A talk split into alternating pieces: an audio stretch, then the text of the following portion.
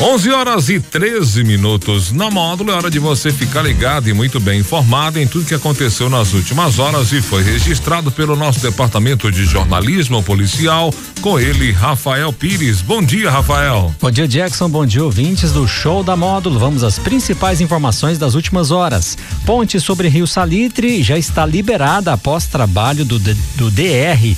Ex-vice-prefeito de patrocínio, Gustavo Brasileiro, sofre acidente a caminho de Brasília.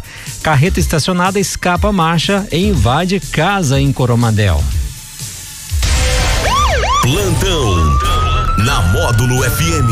Plantão policial. Oferecimento WBRnet, 1 um giga, ou seja, mil megas de internet fibra ótica por 99,90.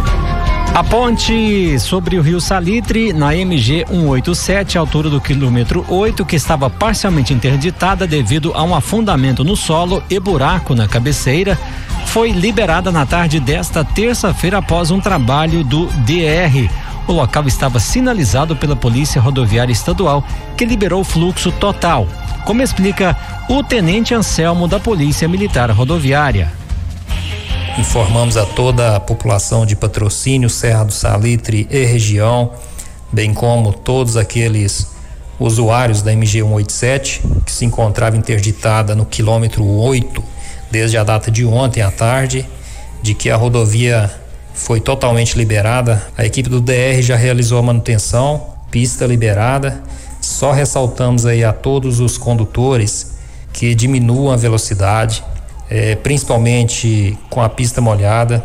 É, são vários buracos ao longo das rodovias, é, várias rodovias já bastante danificadas aí pelas chuvas e por questão de cautela, prudência, é bom que, que a velocidade seja reduzida aí neste, neste período aí de, de chuvas aí que nós estamos passando. As autoridades ainda continuam pedindo para que peguem a, a, estrada só em caso de extrema necessidade. Ainda sobre pistas interditadas na nossa região, há apenas uma entre Patos de Minas e Presidente Olegário, interdição total.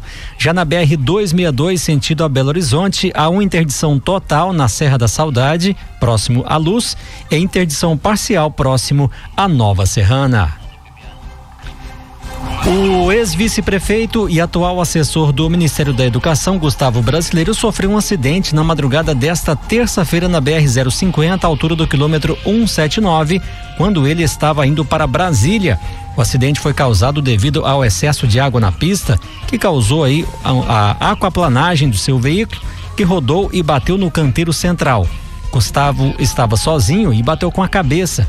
No momento, outro veículo que vinha logo atrás também rodou, atravessou a pista e bateu com um caminhão, tendo o motorista sofrido ferimentos mais sérios, como fratura no braço e ferimentos na cabeça.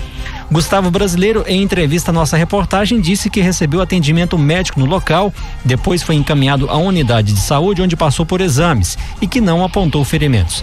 Ele está de repouso em patrocínio, está medicado e passa bem. Na tarde desta terça-feira, por volta de 5 horas, na Avenida Dona Romana, bairro Santa Maria, em Coromadel, uma carreta desgovernada invadiu uma residência.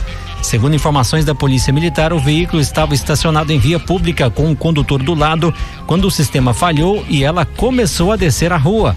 Ainda segundo a PM, a carreta danificou um poste de iluminação pública, arrastou um veículo de cor branca que estava logo à frente e em seguida invadiu uma residência que ficou bastante danificada. O local possui um desnível que pode ter contribuído para o acidente. Apesar do susto, ninguém se feriu. Para mais informações, acesse nosso portal de notícias módulofm.com.br para o plantão policial com oferecimento de WBRnet 1 giga, ou seja, mil megas de internet, fibra ótica por 99,90. Repórter Rafael Pires. Módulo FM. Aqui você ouve informação e música. 24 horas no ar.